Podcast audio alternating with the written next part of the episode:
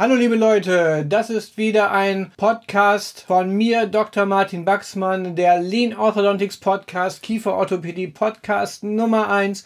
Und heute haben wir wieder einen ganz besonderen Gast hier in dieser Interviewfolge und zwar den Kieferorthopäden Dr. Oliver Liebel, bekannter Experte für digitale Kieferorthopädie. Und heute sprechen wir ganz besonders über die Transversale. Sein Motto ist Transverse First und hört euch an, was er er euch zu erzählen hat. Bleibt dran. You're listening to Dr. Baxman's Lean Orthodontics. Simply everything that makes you even more successful in orthodontics and practice management. Dr. Baxman is a speaker, Amazon bestseller author, and multi entrepreneur. Now he takes all that knowledge and brings it to you in one podcast. This is Dr. Baxman's Lean Orthodontics.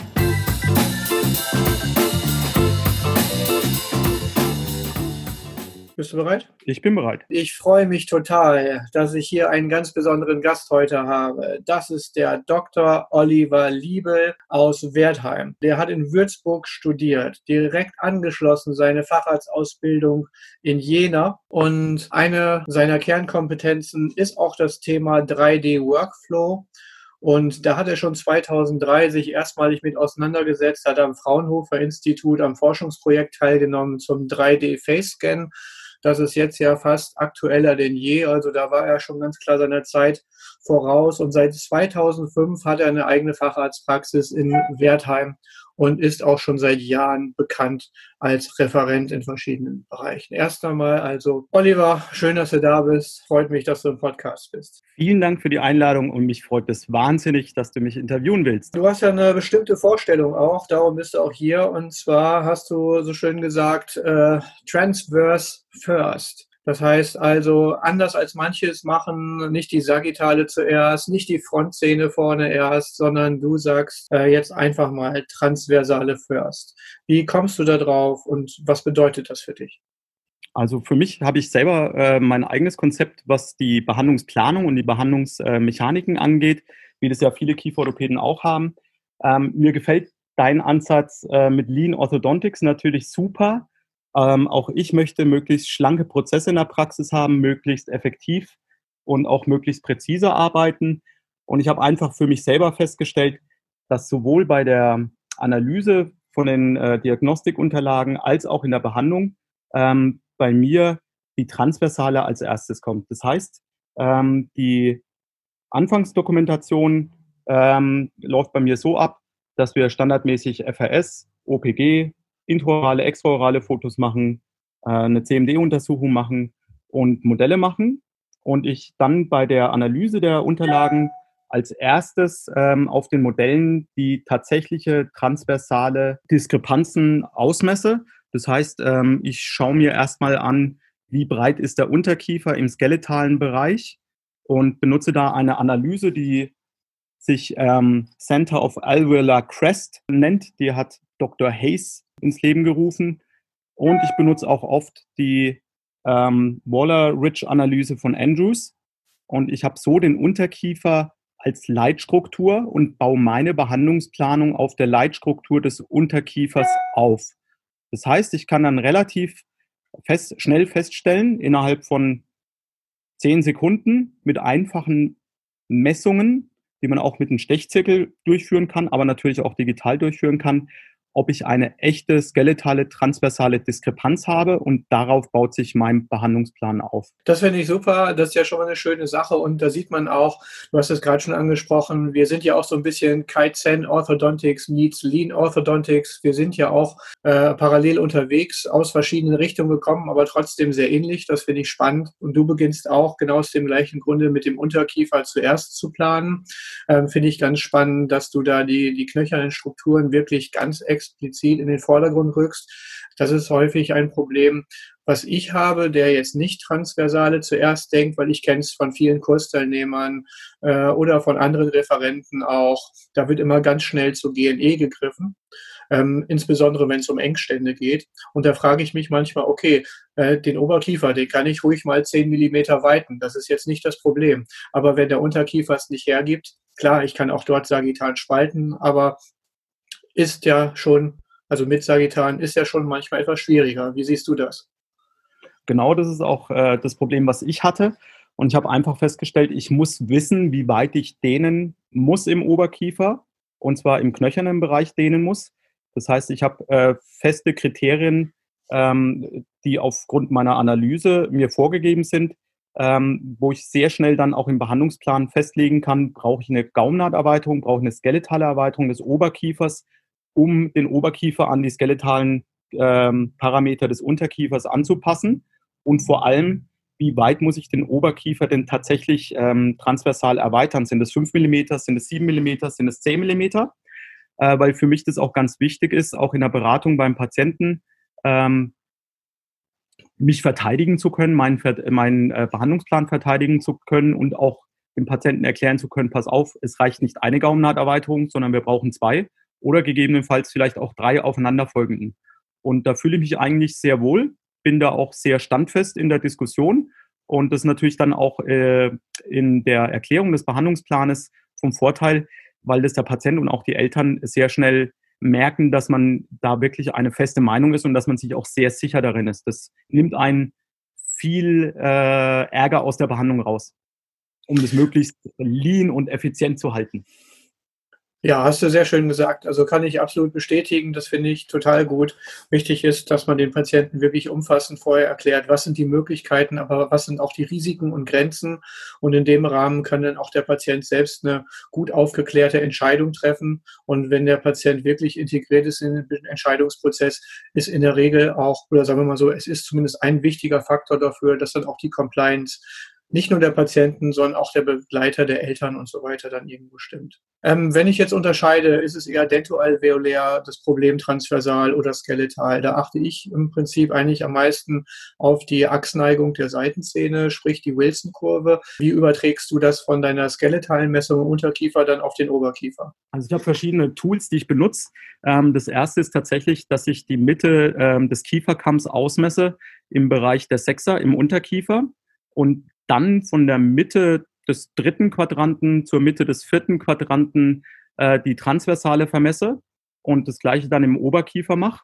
Und dann äh, sehe ich äh, im Endeffekt schon, wie groß die skeletale, äh, die skeletale Diskrepanz ist. Wenn ich dann ähm, auch noch äh, die Modelle anschaue und dann ähnlich wie du die Achsenneigungen der Sechser, der Fünfer, der Siebener kontrolliere und dann sehe, Mensch, ich habe da eine starke Wilson-Kurve zum Beispiel im Unterkiefer, das habe ich ja mit dieser Art der Vermessung, wie ich es mache, eigentlich schon ausgeblendet, weil ich tatsächlich nicht äh, dental vermesse, sondern man kann sich das so vorstellen, man könnte auch äh, die Zähne am Trimmer wegtrimmen und ich messe tatsächlich im Bereich der Skeletalen die Breite des Unterkiefers. Im Oberkiefer ähm, ist es dann so, dass ich dann im Endeffekt meine Zielvorgabe habe. Ich möchte den Oberkiefer im skeletalen Bereich äh, insgesamt fünf Millimeter breiter haben als den Unterkiefer, dass ich einen zirkulären Overjet habe von zwei bis drei Millimetern. Und ähm, dann habe ich meine Zielvorgabe für den Oberkiefer und kann dann, ähm, das äh, formuliert Andrews auch sehr schön und erklärt Andrews das sehr schön mit seinem Element 3, ähm, kann dann im Endeffekt äh, zwischen der Achsneigung der oberen Sechser und meiner Idealvorstellung der skeletalen Breite des Oberkiefers quasi die dentale Kompensation rausrechnen und kann dann im Kopf simuliert mir vorstellen, wie der Sechser nach Multiband aussehen wird und stehen wird. Das Ganze habe ich dann noch ein bisschen äh, für die kritischen Fälle noch ein bisschen verfeinert. Ähm, ich arbeite sehr gern digital und habe da auch äh, sehr viele Scans von den Patienten. Und ähm, klar, mit einer Software wie Onyx tut man sich das sehr einfach kann dann auch mit äh, Schnittbildern arbeiten und kann sich dann im 3D-Modell bis zu den Sechsern im Endeffekt einen Schnitt machen und das dann nochmal genauer vermessen. Und auch mit dem 3D-VTO-Tool von äh, Onyx kann man theoretisch über den eingebauten Wizard ähm, ein Visual Treatment Objective erstellen und dem Patienten ein Multiband simulieren. Und so habe ich dann im Endeffekt zwei bis drei verschiedene Analysen für die kritischen Fälle und die diskutablen Fälle und habe dann im Endeffekt eine sehr klare Aussage für den Behandlungsplan, wie viel ich dehnen muss. Wie oft kommt denn es bei dir überhaupt dann vor, dass du auch tatsächlich eine skeletale Problematik hast? Wenn ich jetzt zum Beispiel bei mir so sehe, ähm, ich bin nicht der größte GNE-Freund, sage ich mal so, aber das ist jetzt eine ganz persönliche Vorliebe. Das hat jetzt nichts damit zu tun, dass ich sie nicht trotzdem plane oder so. Ich habe aber so das, wie statistisch gesehen, vielleicht so 80-20 klassisch Pareto oder 70-30 für dentoalveoläre Probleme im Transversalen, trotz allem. Ich könnte mir vorstellen, das siehst du anders. Genau, also ich bin tatsächlich auch ein Fan von Gaumennaht-Erweiterungen. Ähm, für mich ist das äh, eine wahnsinnig effektive Apparatur, die auch im richtigen Alter angewandt und auch mit den richtigen Parametern angewandt, also mit einer vernünftigen Diagnostik und mit einer vernünftigen Planung, ähm, ein wahnsinnig schnelles, gut vorhersehbares Ergebnis und auch ein wahnsinnig stabiles Ergebnis erzeugen kann. Und bei uns ist es tatsächlich so, ähm, im Bereich der Frühbehandlungen ähm, haben wir sicherlich ähm, statistisch über 50 Prozent Gaumnahterweiterung, eher bis 70 Prozent Gaumnahterweiterung. Dann ist es natürlich so, dass ich viele Patienten durch meine Art der Behandlung schon relativ früh schon mal gesehen habe im Rahmen von der Frühbehandlung und dass dadurch sich die Notwendigkeit dann im ungünstigen Alter 12, 13, 14, 15 äh, für eine GNE dass sich das Problem dann nicht mehr ergibt, weil ich die relativ früh schon abgefangen habe. Liegt aber auch äh, an der Aufklärung der überweisenden Zahnärzte. Also das heißt, die achten bei uns auch extrem drauf, ob äh, transversale äh, Diskrepanzen vorliegen und überweisen auch im richtigen Alter die Patienten. Und für mich ist das richtige Alter für eine GNE immer so zwischen sechs und zehn Jahren. Da ist die einfach wahnsinnig effektiv und für die Kinder auch noch einigermaßen gut tolerierbar. Okay, da hast du natürlich dann auch in dem Alter zwischen ja, sechs und zehn, ich erweitere es mal so ein bisschen, das größte Wachstum der Maxilla, was entsprechend vorliegt, was natürlich hilfreich ist. Ähm, jetzt äh, sprichst du schon davon, dass im Alter so 13, 14, 15 vielleicht schon ein ungünstiger Zeitraum da ist. Das ist für mich jetzt wieder interessant, weil ich tatsächlich auch immer wieder vermittle, wir machen teilweise bis 30 dann auch entsprechende GNE, auch ohne chirurgische Unterstützung. Zumindest erstmal als, als quasi diagnostisches Mittel lässt sich die Sutur öffnen, können wir da was erreichen, äh, denn dann haben wir auch schon nach drei, vier, fünf Tagen das Ergebnis, ja, es funktioniert oder nein, wir müssen doch chirurgisch unterstützt arbeiten. Bist du da auch, dass du bei Erwachsenen das genauso dann machst oder ist es wirklich, dass du lieber im Frühbehandlungsbereich das Ganze schon abgedeckt hast? Ja, und dann vielleicht lieber ähm, chirurgisch unterstützt dann direkt bei Erwachsenen arbeitest. Nee, also direkt chirurgisch unterstützt äh, nur im Ausnahmefall. Also ich habe äh, im Endeffekt ist äh, das Thema die Transversale bei mir ein Kurs, der geht über sechs Stunden, ähm, wo es dann von der Diagnostik bis tatsächlich ähm, zum klinischen Einsatz von Gaumnahterweiterungen geht. Und ich habe da verschiedene Protokolle. Also das heißt, ich kann die Patienten aufgrund ihrer Diskrepanz einstagen. Ähm, ich mache dann wenn die Patienten älter sind, also 12, 13, 14, 15 oder noch älter, mache ich noch natürlich zusätzliche Diagnostiken. Ich überprüfe den Verknöcherungsgrad der Maxilla, wenn das geht, wenn es möglich ist. Manchmal hat man Zugriff auf ein DVT oder vielleicht auch auf eine Zahn-CT-Aufnahme und man kann dann den Patienten ganz gut stagen, ob es noch sinnvoll ist und prognostisch günstig ist, eine dental getragene GNE zu machen, auch wenn der Patient 17 oder 18 ist. Und es gibt auch Patienten, die mit 30 äh, noch eine GNE bekommen, die nicht chirurgisch unterstützt ist, die meinetwegen über vier Mini-TEDs äh, am Gaumen verankert ist. Und ich habe dann gewisse Standardisierung, das würde dir gut gefallen. Ich habe verschiedene Protokolle, abhängig von ähm, dem Ausmaß der Diskrepanz, abhängig vom Verknöcherungsgrad der Sutur und abhängig auch vom zu erwartenden Wachstum, was ich am FRS über die Halswirbelsäulenanalyse äh, nachweisen kann und habe da eine gewisse standardisierte Vorgehensweise und kann dann dem Patienten sagen, pass auf, ähm, aufgrund deiner Parameter ähm, ist es günstiger, wenn wir bei dir eine Hybrid-GNE machen. Du bist 17 Jahre alt, es ist noch nicht komplett verknöchert, aber ich würde dir empfehlen, dass wir zwei Mikroschrauben im anterioren Gaumenbereich setzen und eine dentale Verankerung machen. Und wenn ich Wunschkonzert spielen kann, dann würde ich gerne äh, das Ganze auch noch digital planen und in Form von einer SLS gedruckten GNE machen. Und manchmal kommt es auch vor, dass ich sage, Mensch, vier Mikroschrauben rein. Eigentlich ist es alles verknöchert. Wir machen eine TED-Haas-Gaumennahterweiterung, das heißt vier Mikroschrauben und dann ähm, eine haasartige, ähm, plattenartige Verbindung zwischen den Schrauben. Und wir probieren das erstmal aus, äh, konventionell zu dehnen. Und wenn nach vier bis fünf Tagen kein Diastema auftaucht, ähm, dann kann man immer noch chirurgisch unterstützt das Ganze assistieren. Super spannend, finde ich total gut. Ich habe auf jeden Fall nochmal eine kontroverse Frage für dich zum Thema Transversale und zwar Retention.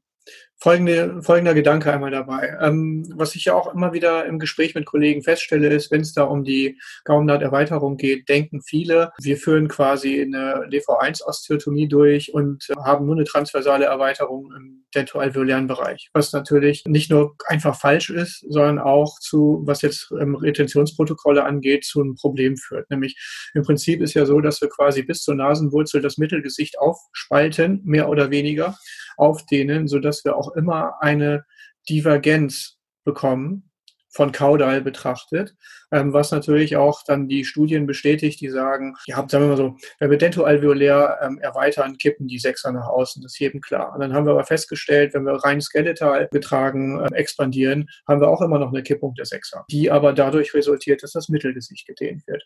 So, wenn wir jetzt das Mittelgesicht dehnen und dann retinieren, retinieren wir in erster Linie im Bereich der dentoalveolären Strukturen. Das heißt, die Gefahr, dass dann das Mittelgesicht sich wieder zurückentwickelt, ist ja auch nicht ganz gering. Sprich, sag ich mal, das Schiff fährt durchs Wasser, wir schauen raus, dann sehen wir, es ist Bewegung zwischen Boot und Wasser, es fährt. Wenn wir jetzt das Schiff am, an der Kaimauer an einem Fluss haben, dann äh, fließt der Fluss am Schiff vorbei. Wenn wir rausgucken aus Wasser, denken wir auch, das Boot fährt. Sprich, wir haben eine indirektes, indirekte Zahnbewegung Rezidiv knöchern, aber Zähne werden gehalten. Was sind so da deine Strategien oder Gedanken dazu? Ja, also das sehe ich ähnlich, dass ähm, sich im Endeffekt ja wir uns nicht im dentoalveolären Bereich da bewegen, sondern mit einer Gaumnahterweiterung ähm, tatsächlich dann auch im Mittelgesicht äh, Bewegungen haben. Deswegen ist auch mein Einsatz, Ansatz, dass man das eben so früh wie möglich durchführt, am besten zwischen sechs und neun, sechs bis zehn. Ähm, da hat man die beste Reaktionsfähigkeit von dem Gewebe. Und ähm, ich versuche dann auch möglichst äh, zwischen drei und sechs Monaten nach aktiver Dehnung die Gaumnahterweiterung noch in situ zu lassen, das Schraubengewinde mit Bandlock äh, zu verschließen und den Patienten da auch motiviert zu lassen und äh, zu sagen, Mensch, wir haben jetzt zwei Wochen, drei Wochen aktiv gedehnt. Das ist eine riesen Bewegung, die wir durchgeführt haben und das Ganze nicht nur an den Zähnen, sondern im skeletalen Bereich. Und wir lassen jetzt die Gaumnahterweiterung noch drei bis sechs Monate tatsächlich in der Ruhephase zum Stabilisieren. Ähm, anschließend bekommen die Patienten dann auch noch ähm, herausnehmbare Platten beziehungsweise Tiefziehschienen mit 1 mm äh, Schichtdicke, äh, um das möglichst lang zu stabilisieren. Und äh, mein Ansatz ist ja äh, Transverse First. Das heißt, ich habe ja meistens meine Gaumnahterweiterung direkt als erstes Behandlungsgerät und da schließt sich ja dann im Endeffekt äh, dann noch der ganze Rattenschwanz an weiteren kieferorthopädischen Behandlungsgeräten an. Also das heißt, ich habe dann bei einer Frühbehandlung meistens noch FKO-Geräte. Ähm, ich habe bei einer Vollbehandlung dann meistens FKO-Geräte und Multiband. Und äh, dementsprechend, je nachdem, wie ausgeprägt die Dehnung ist, habe ich dann nochmal ein TPA oder eine NANS zusätzlich drin. Okay. Aber ich sehe das Problem eben genauso wie du. Ähm, wir können im Endeffekt nur im Bereich dentoalveolär das Ganze stabilisieren. Und wenn das ganze Mittelgesicht kollabiert, dann hat man natürlich ein ausgeprägtes Rezidiv. Und die Gefahr ist natürlich immer gegeben. Ganz kurz dazu noch einmal, weil du gerade sagtest, das fand ich jetzt sehr interessant, noch einmal als Hinweis, du machst wirklich so richtig Transverse First, so First First. Also das heißt, du machst wirklich Transverse First und dann FKO und dann Multiband. Ja. Okay, das ist natürlich ganz spannend. Das finde ich auch eine interessante Idee, weil die meisten machen ja zumindest dann erst FKO und dann, wenn quasi als, als Vorspiel der, der festsitzenden Behandlung und dann kommt die GNE. Aber das ist eine gute Idee, damit man dann auch einfach das jüngstmögliche Alter optimal quasi auch noch ausnutzen kann, so wie du das auch sagst. Das gefällt also das mir. Das ist auch so ein bisschen an meiner Prägung. Ähm, ich habe schon als Student an der Uni, wurde mir eingebläut, die Konstanz der Eckzahndistanz im Unterkiefer, die darf man nicht antasten. Deswegen ist es für mich eben so, dass der Unterkiefer die Leitstruktur ist, an die ich mich anpassen soll. Ähm, das nächste ist, ähm, dass ich tatsächlich auch ähm, den Pantoffelvergleich nach Körbitz eingetrichtert gekriegt habe. Das heißt, Klasse 2 Problematik. Oftmals ist, geht es einher mit einer zu schmalen Maxilla. Und wenn man die Maxilla ähm, erweitert, rutscht sehr häufig ein, zwei Millimeter, vielleicht auch mal eine halbe PB der Unterkiefer nach vorne. Und wenn ich natürlich dann die Transversale als erstes behandle, und dann sehe, Mensch, aus einer ganzen PB Klasse 2 Verzahnung ist plötzlich eine halbe PB Klasse 2 Verzahnung geworden. Nach der Gaumnahterweiterung ist der Fall auch viel ähm, übersichtlicher für mich. Also mir geht es wirklich darum, aus den schwierigen Fällen einfache Fälle zu machen. Und ich habe einfach aus meiner eigenen Erfahrung mittlerweile festgestellt, dass ganz häufig eine skeletale transversale Diskrepanz äh, zugrunde liegt. Und äh, sobald man dann die skeletale, Trans äh, die transversale Diskrepanz aufgelöst hat, dass plötzlich der Fall viel einfacher ist. Finde ich super gut. Also das ist auf jeden Fall was, was ich für mich persönlich mitnehmen werde, ist, dass zumindest bei den Skeletalen, dass ich dieses Protokoll auch testen werde. Ich finde es sehr überzeugend, finde das sehr, sehr gut. Bei den dentoalveolären gut, da mache ich es zum Beispiel so, ich nehme ja gerne einen Twinblock, der hat bei uns immer eine Dehnschraube zum Beispiel. Das ist genau das gleiche Konzept. Da können wir sehr schön vorarbeiten. Im Bereich ist dann ja nichts weiter als eine langsame transversale Erweiterung, die dann auch entsprechend sich dann vielleicht auch 15, 18 Monate statt über drei, vier, fünf Monate hinzieht, parallel zur Sagittalen halt. Finde ich super cool. Was sind denn deine nächsten Kurse und deine nächsten Events, wo man dich dann auch mal live sehen kann? Weil ich glaube, du hast dich jetzt so stark hier als absoluter Experte in dem Bereich dargestellt. Wer jetzt das nächste Mal verpasst, was mit dir zu sehen, der hat echt selber Schuld. Vielen Dank für die Blumen. Also das nächste ist tatsächlich erst im Herbst. Ähm, da geben wir einen In-Office-Kurs ähm, über Scheudental. Da geht es dann hauptsächlich um ähm, digitale Prozessketten, also das heißt indirektes Kleben, Aligner-Therapie, vielleicht auch ein bisschen äh, Vorbereitung auf ähm, CAD-CAM geplante Gaumnahterweiterung. Und das ist ein Ganztageskurs. Und äh, ansonsten nächstes Jahr bei Fundamental, da bist du ja auch vertreten. Da geht es dann hauptsächlich auch um digitale Transformation oder digitale Disruption. Was erwartet uns in der Kieferorthopädie?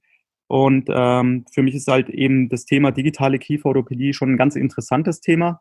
Ähm, ich bin da schon relativ früh dabei gewesen und äh, da geht auch der Großteil meiner Kursleidenschaften hin in digitale Prozessketten, digital optimierte KFO.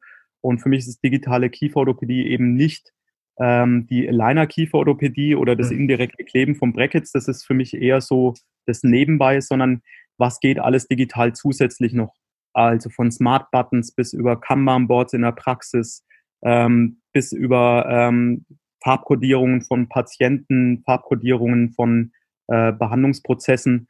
Ähm, und das finde ich ist ganz interessant. Da kann man die ganze Praxis relativ äh, lean organisieren, relativ schlank halten. Und das sind alles Sachen, die mir auch ähm, meiner Kaizen-Philosophie entgegenkommen, weil das alles äh, Arbeitsschritte sind, die man relativ schnell umsetzen kann und wo man jeden Tag einen kleinen Schritt in die richtige Richtung gehen kann, um sein äh, Praxisleben zu vereinfachen und zu verbessern. Ja, finde ich spannend. Das teilen wir auch. So sind wir auch quasi zueinander gekommen, dass wir da sehr ähnliche Art haben zu denken, unsere Praxis zu strukturieren, unsere Arbeit zu strukturieren.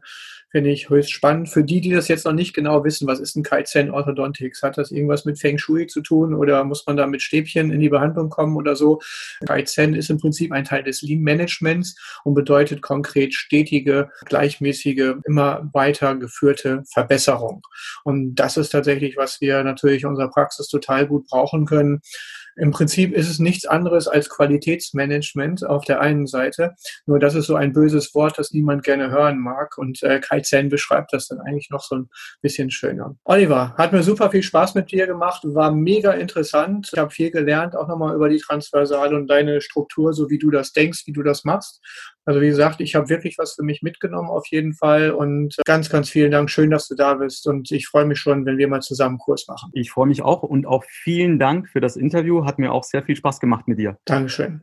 Also liebe Leute, das war es heute wieder mit einer Folge von Dr. Wachsmanns Lean Orthodontics. Heute der super Expertengast Dr. Oliver Liebel und die Transversale war hier das Thema, aber auch die digitale Disruption und alles, was damit zu tun hat. Schön, dass du dabei warst. Schalt wieder ein, gib uns fünf Sterne, geh zum Kurs vom Olli und äh, lern noch mehr darüber. Bis bald. Ciao.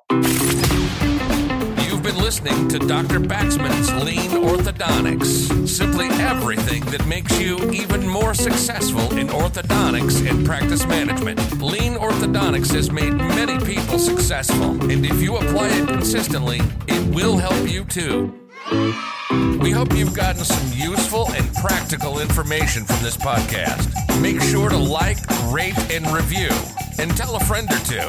In the meantime, you can reach out on the website at www.leanorthodontics.com. We'll see you next time on Dr. Baxman's Lean Orthodontics.